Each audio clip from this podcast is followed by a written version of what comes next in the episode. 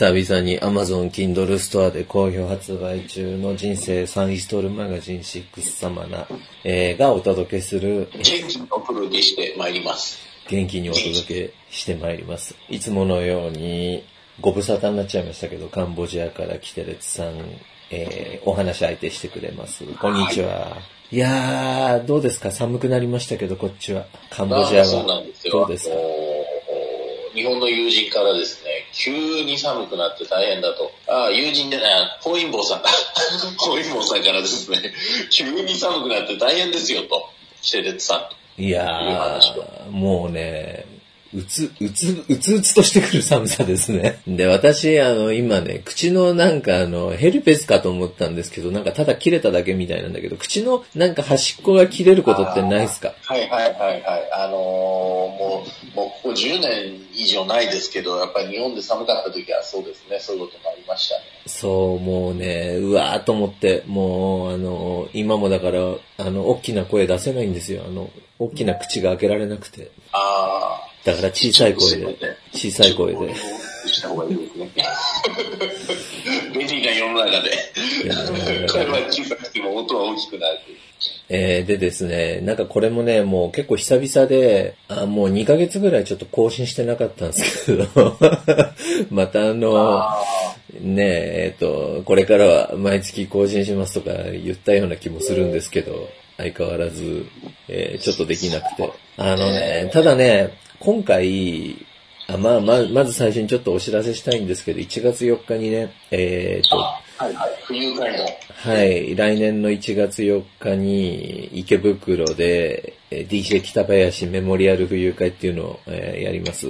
えーで、まだあのーもう会場のチケットは満席になっちゃったんですけど、えっ、と、前々回からストリーミングで配信もできるようになったんで、えーストリーミングの方でぜひご覧いただければと、え思います。まだあの、そちらの方はね、受付年内いっぱいぐらいまで受付してますんで、詳しくは、えー、シックスサマナ .com に、えーアクセスしてもらえれば、シックスサマナ .com のお知らせを見てもらえれば、えーわかると思いますし、もう長らくお待たせして、なんか今月の14日までに出しますとか言って出せなかったシックスサマナも、えーもうすぐ出ますんで、あの、そっちにも一応お知らせを、えー載せるつもりなんですけど、毎回その、キテレツさんはね、もう知ってると思うけど、はいアンケートを取ってるんですよ。その申し込みを、そのチケットが欲しいっていう人に対して、はいはいまあアンケートという名のなんか根掘り葉掘りいろいろ聞いてるんですけど、ええーなんかね、その中に、やっぱりね、結構、ポッドキャストの更新を、えーもっとお願いしますっていう声がね、なんか結構多いんですよね。ー、あ、そうですか。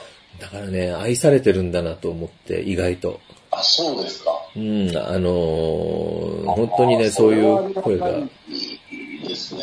いや、聞いていただいているっていうのはね、あの、非常にありがたいこと。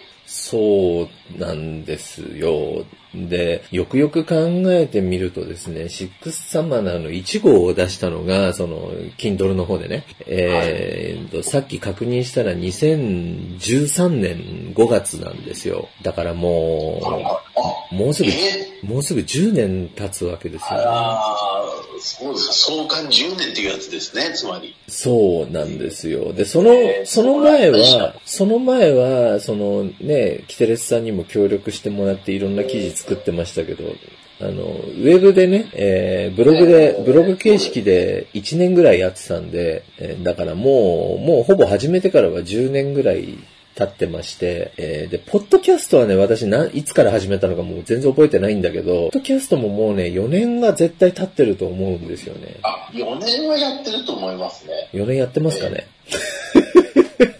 思いますね。だって、えーと、だってまだその、DJ が来てた頃にはやってたと思うので、えー DJ が生きてた頃？え生きてたじゃなくて、こっちへ来てた頃ですね。ああ、やってましたよね。うん。なんで、DJ ってもうここ5年ぐらいは来てなかった。え、そんな来てなかったっけ？そんな来てなかった？今年で5年目ぐらいの勢いじゃないですか？勢いとおかしいですね。えー若者の言葉でね。今年で5年目ぐらい。あの、ベベトナムにハマっちゃったとからでしょ？あとはその、もうカンボジアがちょっとあんまり、こう、あれですよね。バイト遊びができなくなっちゃったから。えで、なんかあの、ベベトナムでなんか20代の女と結婚するかもしれないとか、いうわけのわかんない寝言を言い始めた頃。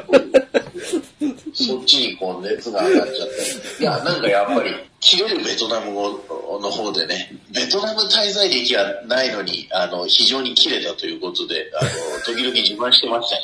俺、俺のカレームが、俺のベトナム語がよ、俺、切れるベトナム語だからよ、つって自慢してましたね。いわゆるその、なんていうんですか。あんまりあの、教育を受けてない人のベトナム語っていうことで。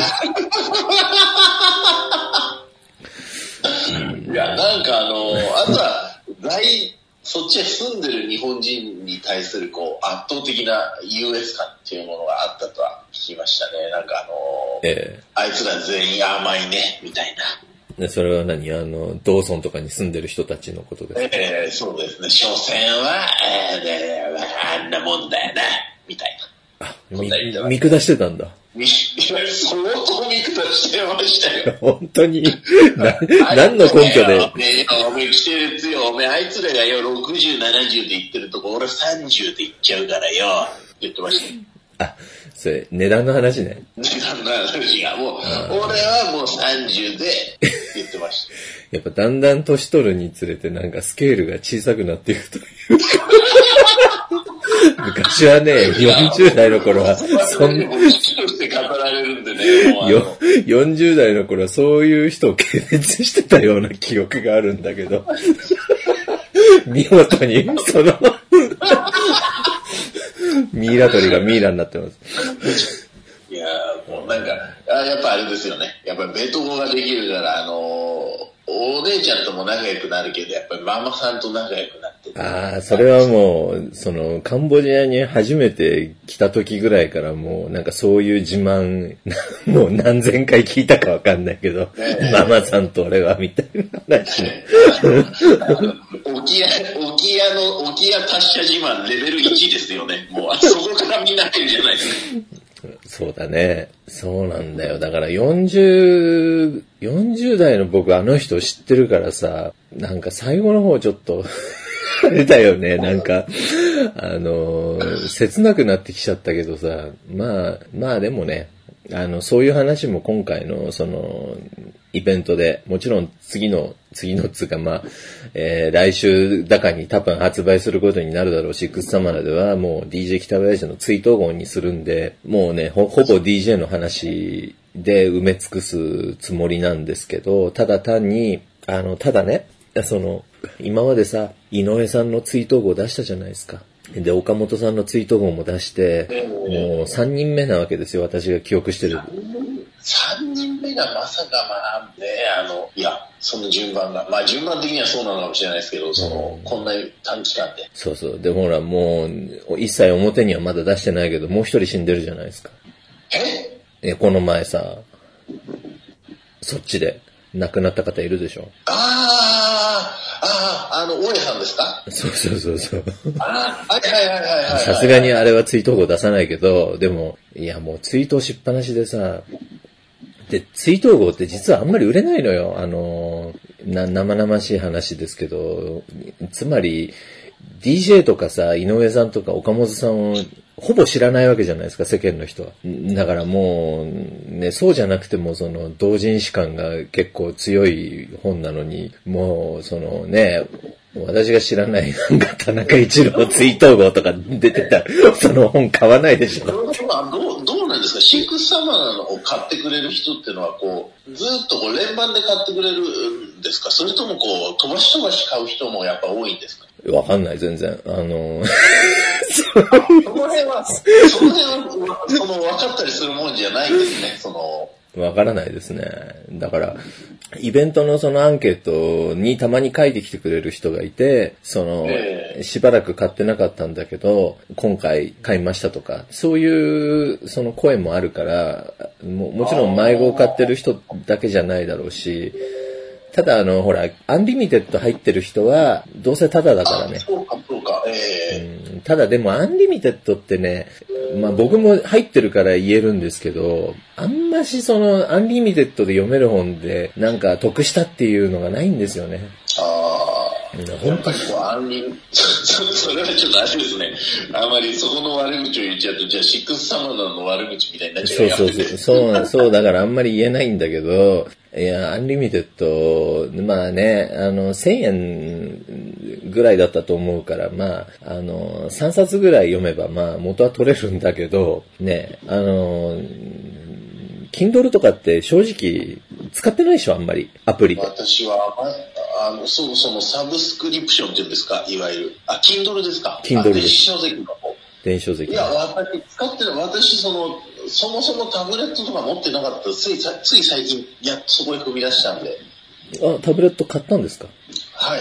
非常にベタですけど、あの、iPad を買いました。あー、iPad 買ったんですか？中古の、あの、もうただ、あの、ウェブが見えればいいやと思って、あの、あと YouTube が見えればいいやと思って、あの、中古で、あの、安いやつですよ。もちろん買ったのは古い。中古の何ですか ?iPad あの、第何世代ぐらい？第2世代？第2世代のプロですね。あなるほど。第2世代のプロね。第第2二世世代の iPad だったらもうなんか10年ぐらいの。あ、2世代目のプロってことね。あの、9.7インチの、あ、プロ買ったんあだの。、一回、一回だけそのサイズが出て、それ以降出てないサイズですね。えー、それプノンペンだとおいくらぐらいなんですか？320ドルぐらいだったと思います。もうちょっと記憶が定かじゃないですけど、300ドルちょっとでしたね。それなんか地面に引きずった跡とかついてんの？あ、いえいえいえ、綺麗ですよ。128、2が。うん血がつい、血がついてたりさ。あ、えっ、と、いやいや、綺麗ですよ。なんかカメラのところのあの、縁取りの、こう、なんかメッキ加工みたいなしてあるところにちょっと傷があるぐらいですあね。あ。昔はさ、ほらね、あの、中古屋で売ってる携帯なんてほとんどさ、ひったくりが盗んできたようなやつばっかりだった時期もあるじゃないですか。ええ いや、これあの、こっちの在住の人が言ってたんですけど、今あの、昔は結構その、中古に出して新しいのを買うなんていうのは、まあ割とカンボジア普通だったじゃないですか。普通ですね。金持ちから、あの、貧乏人にこう受け継がれていくっていうのがちのああ、そうですね。はいだけど、最近なんかあれらしいですね。中国製のスマートフォンなんていうのはやっぱり、あの、そもそも売り値が安いから買ってくれないらしいですね。ああ、買い取りしてくれないんだ。買い取らないらしいですね。ええもう昔ゴミみたいな携帯とかも普通に売れたのにね。えへえ。えもう今多分、やっぱりローンがつき始めたから、みんなローンで買うよ。見えは、見え、見えしょ、見えのもんじゃないですか、電話って。だから、ああ、なるほど。みんな飲んで買っちゃうんだ。ローンで買うから、へえ。中古の安いものでいいやなんていう情けないこと言ってるのはもう、日本人だけじゃないですか。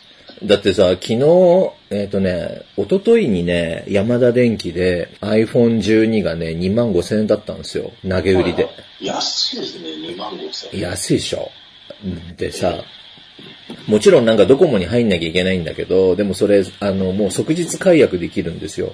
だから、非常にね、迷ったんだけど、もうめんどくさくて、今僕11だから、なんか一つ数字上げるのに2万5千円払って、なんかしかもさ、日本版のやつだからシャッター音とかするじゃないですか。ああ、はいはいはい。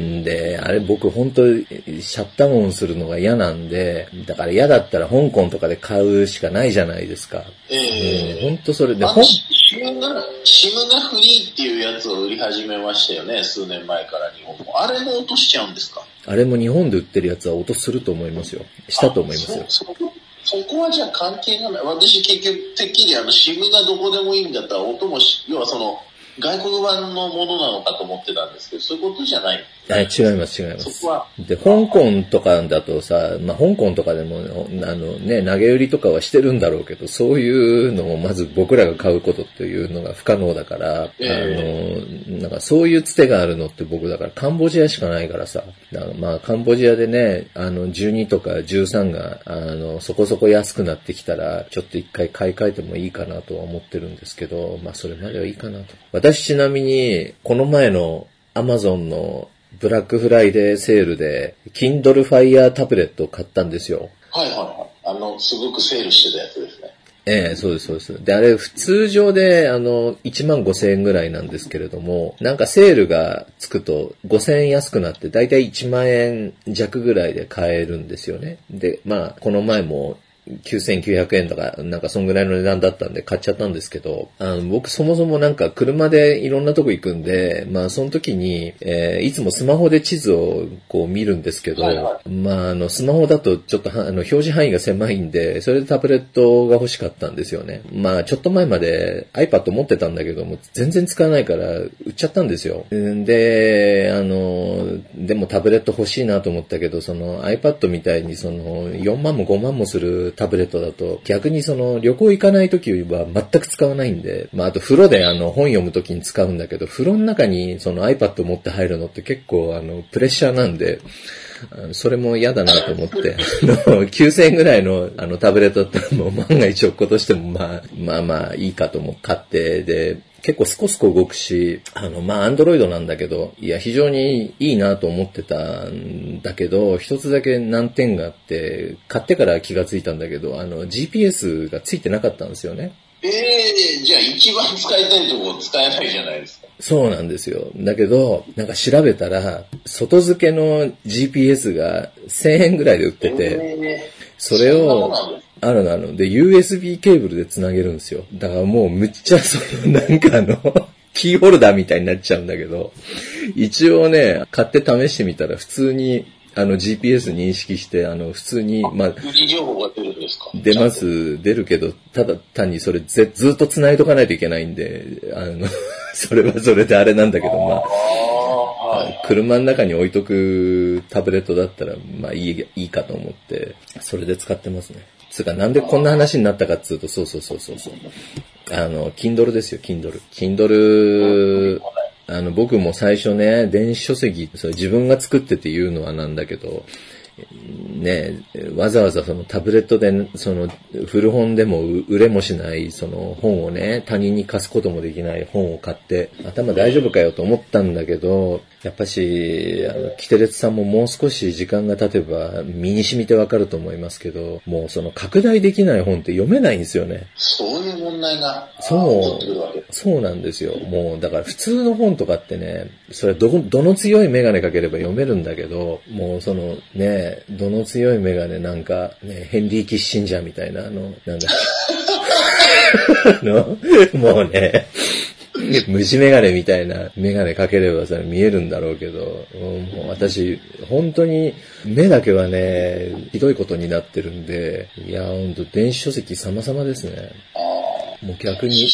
電子が出てない本は読めないような感じですよ。その、その、文庫のサイズの、その、文字が読めないってことですよね、つまり。今ここに文庫本があるんですけど、もやもやしたものにしか見えないです。ええそれこう、ゆ腕を、あの、老眼なんですか？腕をこうぐーっと伸ばせば、あ、老眼ですね。老眼だから、腕を、まあ、ずーっと伸ばしても、そんなにはよく見えない。ああ、なんか厳しいですね。ただもう全神経を集中すれば読めますけど、もうそれだと1ページ読んでヘトヘトになっちゃうんで、まあメガネかければ読めますよ。メガネかければまあ見えるけど、でもそれでも結構疲れるんで、だから最近その、リアルなその紙の本で買うのはもうほとんどなんか写真がメインのような本ばっかりで、えー最近集めるのにね、凝ってるのが、えー、キテさんも知ってるかもしれないけど、カラーブックスって知ってます？カラーブックス。はい、カラーブックスっていうね、なんか文庫本サイズで、えー必ずなんかプラスチックの透明のカバーがかかってて、えーなんか東部とか、東部っていう本を僕はこの前買ったんですけど、えーいろんなシリーズが出てて、例えばサボテンとか、ハワイとか、サボテンだといろんなサボテンの写真が載ってたり、カラーブックス。カラーブックスって言うんですよ。えー、日曜大工とかね、もうシリーズでね、なんか300種類ぐらい出てるんだけど、保育士、保育者っていうところが出してるそうです、そうです、そうです。古い家とかの本棚にね、必ず入ってるような本なんですよ。うちにもあったんだけど何冊か。頭部はさすがになかったんで、頭部が欲しくなってね、こ頭部って何、何の頭部なんですか？頭部？頭部はね頭部は、いや、表紙があの、頭部ロマンスカーのあの、華厳が表紙でね。あえちょっとそういうその東武鉄道の本ってことですね。そうです、そうです。両毛とかね。両方 両毛。あ、ええそれはちょっと、それ何ですか？いわゆるその中古じゃなくて今出てんですか？いや、多分中古だと思うよ。あのーこれなん、いつのだろう。だってあの、著者のさ、写真が載ってて、なんか、著者紹介のとこにもうそいつらの住所とかまで書いてあるから、相当昔だよ、これ。古いですね。うん。昔はね、その著者の住所とか本に書いてあったんですよ、奥付けにね。奥付け、あったあった昭和56年発行で。結構昔。あ、そうか。じゃあ、だからか、まだスペーシアがないってことだ、昭和56年。あもう全然ないですよ。ねだってね、一番最後に、一番最後の方に、なんかね、あの、今、あの、副都心線に走ってる、その、乗り入れしてる東上線のなんか、あの、東上線で地下鉄に入ってくる車両あるじゃないですか。はいはいはいはいはい。なんかあれの予想図みたいなのがね、載ってこうなるんじゃないかみたいな。いやーだ、だってもうその時代ってだってその相互乗り入れなんていうものはもう、やってなかったよね、東部は。そうだ、東武鉄道が地下を走るだなんてことをもね本当にそうよね。う、えだ本当にね、一応僕が小学生ぐらいの、本当に内容なんで、リアルタイムの。で、東部のあのね、ロマンスカーって私もう散々乗ったんだけど、あの、なんかジュークボックスがついてる車両があったんですよ。乗ったことあります？いいわゆる。ああ、私、東武はスペーシアからですか？ね。東武デビューは。あのね、20畳、畳20畳ぐらいの車両が、まあ、なんか、あの、自動販売機と一緒になってるんだけど、で、そこに、あの、ジュークボックスがあって、で、あんなもん電車の中に置いてぶっ壊れなかったんだねと思ったんだけど、もう今今考えると不思議なんだけど、当時は置いてあって。誰向けなんですか？その車両中に音楽が流れちゃう。いやいや、もうその、その車両、その、えーいわゆるそのサロンって言われてるスペースなんだけど、そのサロンの中だけ音楽が鳴るんですよ。で、なんか回転する、ぐるぐる回転するソファーが8つぐらい置いてあって、で、まあそれ早い者勝ちで座れるんですけど、あの、僕そこが好きでね、よくそこに座ってると、まあいろんな人が来て、あの、ジュークボックスに金入れて音楽かけるんですよ。で、なんか忘れもしない、なんかこの前ツイッターにも書いたんだけど、僕が、僕がそのサロン車両にこう、電車が動き出して、まあ、早い者勝ちだから急いで行くじゃないですか。えで、サロン車両の入り口が自動ドアになってるんですよ。で、ガラスのね。ええなんか黄色っぽいガラスなんですけど、そしたらなんかおばさんが中で踊ってるんですよ。一人で。ええまだあの、動き出したばっかりなんで。で、なんか知んないけど、入っちゃいけないような気がして、そこで足が止まったんですよね。ええでもう見てたらもうノリノリで踊ってて、ええで、何の曲で踊ってるのかなと思って、その自動ドアをくぐって、恐る恐る入ったら、カリ、カリウドって知ってる？はいはい。なんか、あずさ2号で踊ってたんです。ええあずさ2号の狩人。そう。あずさ2号で。あずさ2号で歌ってたんですか？あずさ2号で、もうガシ。ガシガシに踊ってて、もうね、それ、俺もうね、東武鉄道で覚えてるのってそのシーンだけなんですよ、今までのその。東武鉄道でかけてもいいんですか？ジュークボックスに入ってるから、かけてたんじゃないの？いや、もうね、なんか知んないけど、その記憶ってものすごい鮮明で、今でももう映画みたいにね、もうフルカラーで思い出せるんですけど、なぜかね。だからよっぽどショックだったんじゃないの？東武であずさ2号がかかってることが。そうだ、まあそうだよね、東武って。ライバル会社の。それは。え、東武でって話じゃないですか。そういう、冷静に考えてみればそうですね。そんな感じで。で、そうそうそうそう。なんかあのーニュースがあるそうですね。キテレツさん。そうそうそう、これ今だから黒沢さんから、え、VPN の話ですよね。そうそう、黒沢さんから連絡いただく、そう、黒沢さんに連絡する前も今ちょうどアアマゾンプライム見てたんですけど、ああ、あの、今まで私アマゾンプライムって、まあ、抜くのもめんどくさいじゃないですか。だって月500円ぐらいだから。で、しょうがないから、まあ、こっち来てると見れないんですよね。結局そのサーバーをどこ通してますかみたいなことで。だから、まあ、その定期購読をする、を解解約するのもめんどくさいから、とりあえずずっと繋げて、最近はほら、あの、Google フォトが上限が決まっちゃったんで、Google フォトから Amazon フォトに変えて、あ、Amazon フォトってあるんだ。ええあの、そんな容量無制限なんですよね。ええなので、あの、プライム会員は。なんで、まあ、それでちょうどよかったと思って、今まで2年ぐらい、まあ、何にも使ってなくて、ただ月々500円ぐらい払ってたんですけど、最近 Amazon フォトをか使ってて、またそれで、あの、あれを、あの、VPN を今回入れましてね、あの、やっと Amazon プライムが、いろいろビデオが見れるようになったんですけど、まあ、そうだそうだ。この話はそうだ。何がきっかけかっていうと、そうだそうそうそっちです忘れてましたけどきっかけがあったんですよ。そっちあの、カンボジアでポルノサイトが見れなくなったって話ですね。ついにね。そう、まあ私、その、該当するポルノサイトはほとんど見てなかったっていう、もう黒沢さんにメッセージもしたんで、あれほとんど見てなかったんですけど、まあまあ、そういうきっかけで、あの、VPN 入れまして。なんかそのリスト私も見たんだけど、なんかあの、X ビデオズとその、ポルノハブ以外のサイトって、もうなんかわけわかんない。よ、こんなとこな、なんなのこれっていうような。そうなんですよ。奥が深いなと思いましてね、やっぱりこの世界は。ねみ見たことも聞いたこともないサイトばっかりだったんで。あれなんだろうな、チャイルドポルノとかっていう関係じゃないよね、もう。いや、だから、単純にそのカンボジア人の使用率が高かったんじゃないんですか？わかんない。あんな聞いたこともない。いや、だからあのサイトを、いや、見たことがあって中身を知ってて消されてて、あ、いや、あれこうだったんですよっていう話ができればまあベストなんですけど、なんせ一度も見たことがないサイトだったから中身がどうなってるのか全くわかんないんですけど、ひょっとしたらカンボジア人の、例えばなんでしょうね、最近だったらカンボジア人の女の子のハメ撮りとか、そういうのがひょっとしたらアップされてたのかもわかりませんよね。あ、素人ハメ撮りね。えー最近カンボジアももうそういう時代ですからね、ひょっとしたらそういうのがアッあプされてて、それをけしからんと思ってですね、なんかあの。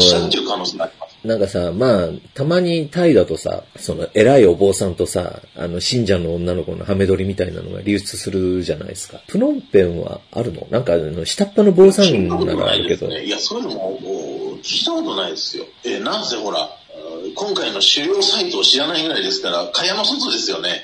あ そのいや、あったのかもしれない、そういうことも。だけどですね、いや、誰か詳しい人いたら、あの、お便り欲しいですね。詳しい、詳しいって言ったら、ほら、むもう今はあるのかないのか知んないけど、昔さ、あの、路上にさ、なんかパラ、パラソル、はいはいはい。パラソル立ててさ、あの、スマホのフィルム貼ったり、はいはいはいはい。やってましたね。なんか音楽入れてくれたりする人、ええいましたよねあの音楽とかアプリとか入れてくれるとこですよね。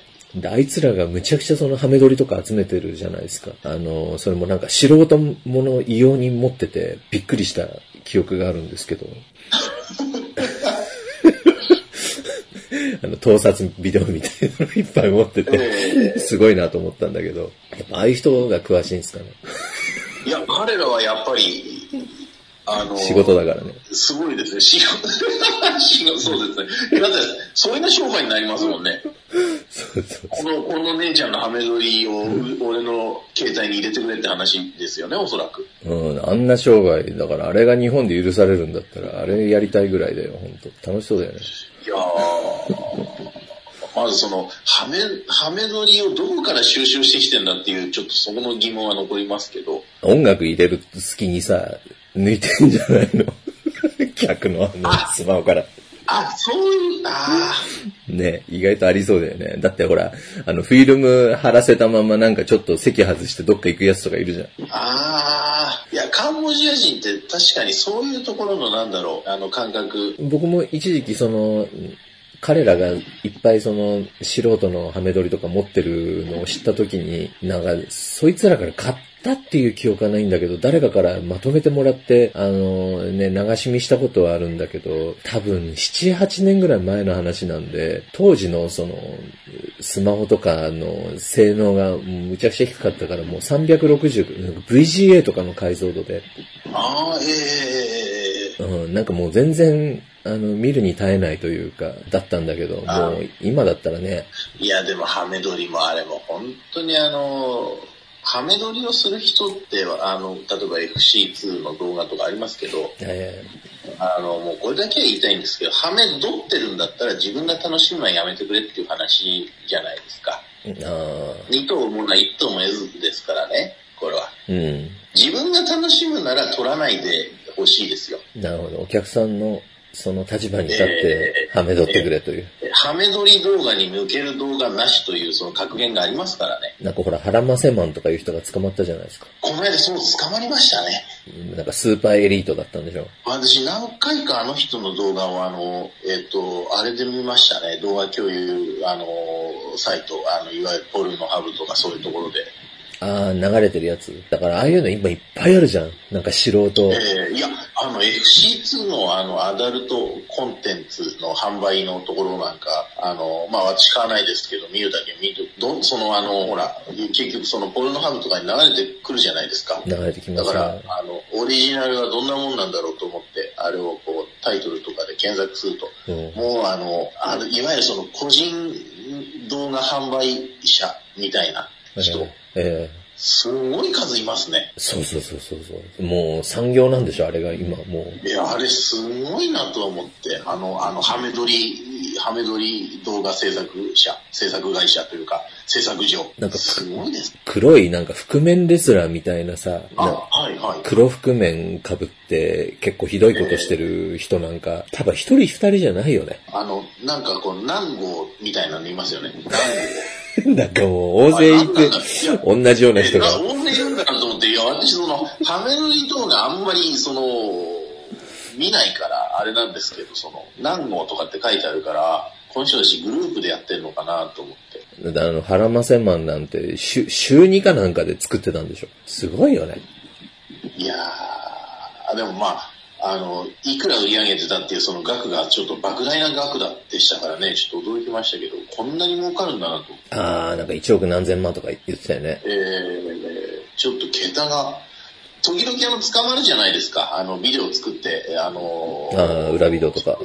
えー捕まりましたみたいな。で、それで、まあ数百万円とか数千万円とかって、ちょっとあの人ちょっと桁が違ったんで、あ、すごいなと思って。だからあれを聞いてさ、夢見て始めちゃう人とか多分大勢いると思いますよ。いやーあのニュースを見ていやーもうでも本当にあのハメ撮りの動画っていうのはもうちょっとその、もうちょっとやっぱり創意工夫欲しいとかありますよね。ただまあ、なんかあの、人によってはですけど、なんかそういう至らなさが逆に新鮮だったりするような人もいるんでしょうね。お客さんで。ああ、いや、もちろん、あの、手持ちの動画でずっと撮ってる、その画面のすぐ目の前におっぱいがあったり、すぐ目の前にあの顔があったりするっていうのは、ちょっと、それこそあの、目が悪く、目が悪くなっちゃうわけじゃないけど、近いよっていう、そうですね。あるじゃないですか。うん、画角があの、そうそうそう。もうちょっとその、狭すぎ。あの、いや、もうだからやっぱりもうちょっとね、創意工夫欲しいとかありますよ。そうですね。自分でやりたいとか思ったことはないですか？なんか俺前、前も同じようなこと聞いたような気がするけど。あのーほら、あのーそれこそそのあれですよ、360p ぐらいの電話で、あのーカンボジアのお女の子とねええ、遊んだ時に、あの、撮ったことありますよ。それはでもえ、えやってるところじゃなくて、その、なんでしょう、女の子が裸になってるようなところですよ、それは。あれでしょ？おし、おしの子でしょ？おしの子。それはもおしの子、おしの子っていうこと自体がもう今ちょっと差別用語ですけど、あの、えなんていうんですか、今時の言葉、ろうあって言うんですか、ろうあ。ろうあの子がね、ろうあの方が。あもうなんかすごい、なんか今ギリギリの話ですけど、別にあの、無理やり撮ったわけじゃないんだよね。無理やり撮ったわけじゃないですよ、全 結構結構私そあの、その、その静止画見せてもらいましたけど、なんか別に普通にあの、グラビアっぽい、あの、普通えの、別にあの、ハメ撮りしてるわけでもないし、向こうもなんかニコニコしてて、あの、わけありあいとしてるなというふうにフォローするわけじゃないけど、そんなにあのね、全然印象は、あの、あれですよ。でそう、いや、だからこれがもうあの、手足縛ってですよ。うん。だったらね、ちょっと、まあ、問題かなと思いますけどね。いや、でもほら、黒沢さんと前、この、このシックスサマででも話したことありますけど、あ相手が嫌がってるのをやるビデオってあるじゃないですか。あるあるある。あれはもう全然何がいいのかわからない。逆にあれじゃないとダメな人もいるわけでしょ。いやー、な面白いよね、なんかその思考って。うんだって話は変わるけどさ、いろいろね、海外で、まあ、海外じゃなくてもいいけど、まあ、海外というふうにしときましょう。海外でさ、いわゆる変態行為をしてた人たちが今までいるわけじゃないですか。歴代、我々の周りで。はいはで、まあ、す、まあ、すげえなっていう、すごいかすごくないかっていう判判断基準だけで言えば、まあ、すごいなとかってこう思いながら、そういう話を聞いたりしてたけど、ある時ね、その、え T さんいるじゃん、T さん。もう T さん、い。どの T、どの T ですか？え？あのー、ここに住んでる。あいや、俺あのー人最強だと思うわ。えええ僕あの人最強だと思うよ。だってさ、どのあたりが。いや、俺日本人で、日本人でさ、あんなもう、夜中のさ、原っぱとかでさ、夜中の変な工事現場とかで、工事現場行くと、その工事現場にいる、その肉体労働者みたいな連中が、のうちのそのホモの連中がうろうろしてて、もうそこがはいはいはいはい。発展場になってるんですって。はいはいはいはいはい。そういう話ですね。はいはいはい。うんいや、俺ねそう、だ。そう、もうそこまでやってる人、他に知らないから、それはさ、その話を聞いた限りでは、そのサウナとかさ、そういうところあるじゃないですか。ゲイサウナですね。ゲイサウナみたいなところに行ってやってる人の話とかは、そのネットとかでも書いてあるだろうし、あの、日本人で来てるやつがいるっていうのは知ってるけど、そんな工事現場とかでさ、市場とかさ、なんかむちゃくちゃじゃないですか、あの人の。それをいや、だから、やってる。あの、明け方にわざと、明け方にわざと寝てるとかね、いや。俺、そうそうそう、もう、すごいなと思うわ、本ちょっ。とあの、なんかね、聞き、なんでしょう、そのあの、もうあの、聞かずにはいられないですよね、あの話をこう一度その、そこのゾーンに入ったらもう、だからさ、エロとかじゃなくて、もう民族学的に、もうなんか、そういう習慣を知るために、話を聞かざるを得ないんですよ。いや、こんなことやってる人がいるのかと思って、俺も、昔はだってそっちの趣味だって僕知らなかったから、だか。ら、うす、うすなんか、もしやと思ったけど、知らなかったから、なんでこの人ね、そんなあの明け方にわざわざその路上で寝っ転がったりしてるんだろうとかっていう、えふうに思ってたんだけど、最近なんか、あの、いろいろ、こう、ね、コアな部分を話してくれるようになったんで、あようやく、あ、そういうことだったのねっていうので分かったけど、あの、こう、世界、世界的に、その、いわゆるその、ゲイに対する、その、目っていうのは、優しくなってるじゃないですか。だ、多分、もう、時代が来てますよね。今うん、まあ、あの人自自体ももう別にその隠してもしょうがないっていう境地に達したのかもしれないけど、ただもうその彼のね、だからただゲイだったら別に全然驚かないのよ。その、ただゲイで発展してますっつうんだったら全然驚かないんだけど、発展してます。もうやってることがもう、その、いわゆるゲイの出会い系サイトとか使ってますとかっていうんだったら今もう普通じゃないですか。あんまり全然驚かないでしょ、そんな話聞いても。えもうあの人ーいや、の、ものすごいアナログなんですそう、よね。あの人のってもうスーパーアナログで、もう、なんつうんですかね、もうなんかあの、なんつうの、詩小説、昔のなんか戦前の詩小説を読んでるような、すごいのよ、本ちょ当に。っとなんていうか、あの、ちょっとだから、次元が違うというか、レベルが違うとレベいうか。ルが違うんだよね。あんな話聞いたことないもん、他の人かいや、ら。ないです、ないです、ないです。本当に僕あの人と知り合いでよかったあなと思っての、。そこまで行くと、そこまで行ったら本当なのかっていう、だけど、おそらくまあ彼の人となりを見てれば本当本当ですよ、本当ですよ。ええそれがすごいですよ。ね、今までチラチラ、あの、これまでのポッドキャストもその同じ同一人物とは言わずに彼のエピソードをちょろっと話したこととかはあるけど、もう彼だけじゃなくて彼の周りのカンボジア人とかももうむちゃくちゃな人ばっかりだし、えそれを全然本人はむちゃくちゃなことだと思ってないところがまたなんかなんつうか凄みを感じるというかね。えそうですね。うん、だから、これはね、もう本当に、今は無理だけど、だって僕、90、97年とかですよ、彼と知り合ったのは。96年だ。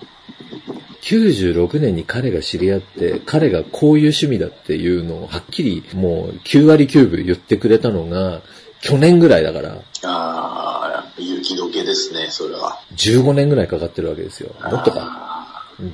もっとだよ。いや、だってその、もう、やっぱりゲイ20 年以上のカミングアウトってものすごく緊張するって言うじゃないですか。ゲイの人の、あまあの、でもゲイとかレズとかね。90年代から分かってたけどね、ほぼ。ほいや、だって彼の場合分かりやすすぎますよぼ、ね。うん、ほぼ噂にはなってたんだけど、でもまあ、そうかなっていうぐらいでなんかちょっとよく分かんなかったんだけど、もう、なんつうのかな、もう全然隠してないもんね、最近ね。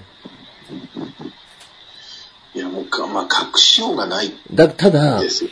ただ僕は、その趣味でしょっていうのは、彼には言ったことないですよ。彼が一方的に話して夜の工事現場でその、土方と発展みたいなそう、そうそう。割と結話してくれる。そうそう向こうから話してくれる最近どうですか？なんて聞くと。僕全然そういう質問彼にはしたことないから一回も。む全部向こうから自発的に話してくれる話なんで、でも、ねできればね、できればもっと、もう、なんつうんですかね、もっとちゃんと体系立てて聞きたいから、もうそのうちもう、なんつうんですかね、もうちょっとこう、何でも話し合えるような間柄にな、なれたら、あの、そういう話をね、もう、もうなんか、まあできれば本人が直接してくれたら最高なんですけど、そうですね。うん、それはさすがにあの人もどう、どうかと思うだろうから、わかりませんけどね。そうですね。でも、いや、でも、こっちにまた来られるようになったらチャンスありますよね、全然。あなんか暇はあるみたいなんで、その、ね、呼んだら結構出てきてくれるから、あの話はね、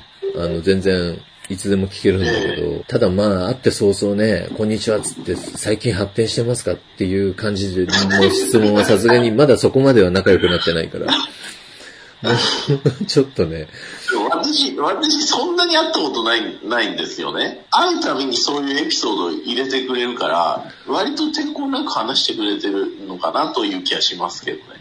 いや、だからね、僕は全然その話を聞いてもうね、喜びしかないのよ。あの、うん、だけど、だってね、もうこの長い間日本中のさ、その発展映画館とか見たり、聞いたりいろいろしたわけだけど、もうあの人の話以上にえげつない話を聞いたことないの。本当に。だから、なんかね、もし、我こそはっていう方がいたら、ぜひ話聞かせていただきたいけどね。他にもこれ聞いてる方で。なんか言い方言い方は悪いですけど、カンボジアの、その、底辺っていう言い方はちょっと、ちょっと差し支えがあるけれども、なんていうんですかね。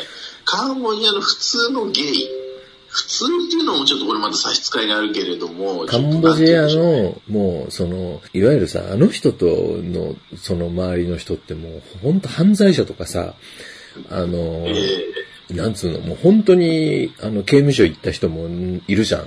いるのよえ。えあのね、もうほんとやばい奴らばっかりなんだけど、本人は全然その自覚がなくて、あのもう、で、本人はさ、全然毒がないじゃん。ええなんつうの、誰かに例えるとしたら A 六助みたいな感じなんですよね。ああああ、ええええそうそう、A 六助ですよ、本当に。あの、あれで着物着せたらもう A 六助ですよ。浴衣かなんか着てたらさ、いやいやいやいや、でもまあまあまあまあまあ、ま、まあ間違ってないですね。全く間違ってない。全く間違ってないでしょ的確ですよ。いや、もうね、あの人はね、もう本当に、なんつうのかな、もう日本の財産としてね、もうみんなで共有したいですよ、彼の経験っていうのは。本当それぐらい面白いんだけどね。そうですね。ーん。僕のその、この語り口調では再現できないのよ。なんか独特じゃないですか、あの人の喋り方。独特ですね。かなり独特ですね。それこそ本当にあの、喋り方っていうか、あの、その、間というか話し方、それはもう本当にあの、A6 ですまあねえ、これ聞いてる人でさ、そういうえぐい話、あの、ねえ、あの、なんか恥ずかしいとか思ってるんじゃなくて、話してほしいですよね。ああ、うん世の中にはそうそういう話がもう死ぬほど聞きたい人が多分大勢いると思うんですよ。いや、まあそうですうね。んなんか時々あの、お便りでそういう、あの、エピソードをくれる方がいらっしゃって、ありがたい話ですよね。そうですね。でも最近は、まあさすがに我々がそんなにあんまりお便り読まないっていう感じなんで。ぱりお便り読む、読み、読ま、読みたくないんじゃなくて、あの、読むタイミングでいつも手元にないんですよね。今もこの部屋にちょっと今パソコンがないんで。いや、何の話でこの話になったんだかもう全く忘れてしまいましたけれども。まあちょっとその繰り返しになっちゃうんですけど、冒頭で紹介しましたけど、その、まあ DJ 北林が亡くなって、まあその井上さんのね、えー、大家さんだった人？はいはいはい。あ、そうそう、そこは二人は仲良く、の仲良かったんですもんね。二人ってその、T さんと、T さんと大家さんは仲良しで。ああ、そうそうそうそうそう。相。当距離離れてますけどね。住んでる場所は相当離れてますけど、うん6キロ、7キロあったよね。いやだって街の反対と反対ですもんね。そうそうそう。だから東京で言ったら、足立区と、足立区と大田区ぐらい離れてるところを、チャリでさ、会いに行くわけですよ。あのー、二人は仲良かったですね、かなり。そう。まあでもね、まあでも T さんが、その、大家さんを、やっぱしあの人も T さんもなんか人間観察が趣味みたいなところがあるから、昆虫みたいな感じでさ、カブトムシとかを観察するような多分メンタルも少しはあったと思うんだけどだからさ、みんな大体なんか怖いもの見たさで行くわけじゃん、そこって。僕も含めて。だけど、T さんはちょっとまたそれとは違くて、ちょっとそこにやっぱ友情も入ってるわけですよ、彼の場合は。最後はその大家のパンツとか洗ってあげてたんだよ。え？知ってるかもしれないし、知らないか、知らなかった。いや、知らないですね。あの、大家さんの奥さんがコロナになっちゃったんですよ。で、コロナになってあの、収容所みたいなところに入れ入れられちゃって、その、え大家さんがもう最後はほとんど歩けなかったんだけど、その、面倒を見られなかったのよ。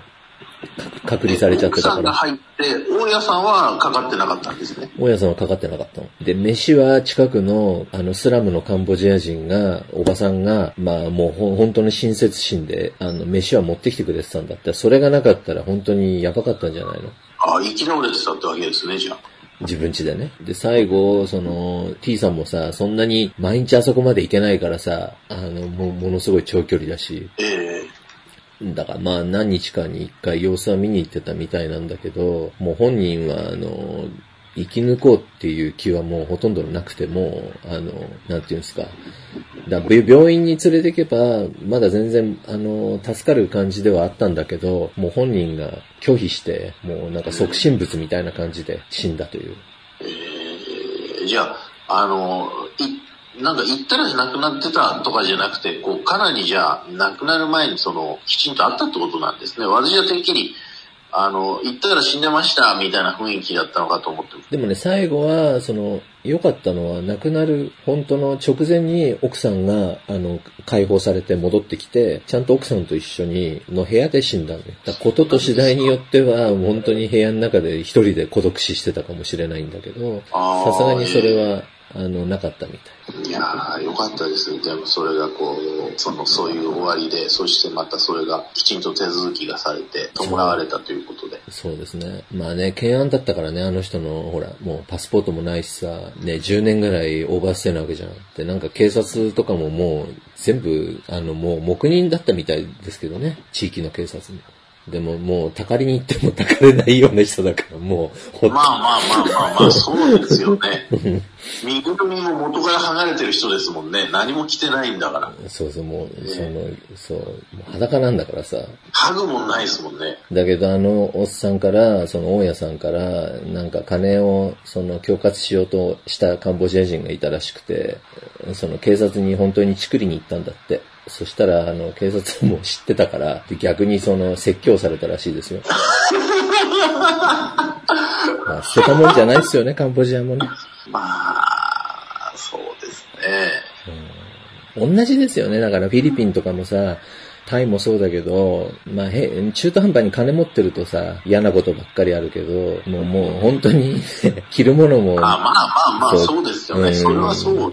ないぐらい貧乏になったらもう周りの人が、あの、勝手に世話焼いてくれるみたいな、そういう世界観はありますよね。そうですね。はい。ということで、まあ、4月4日のイベント、ぜひ皆さんもお越しください。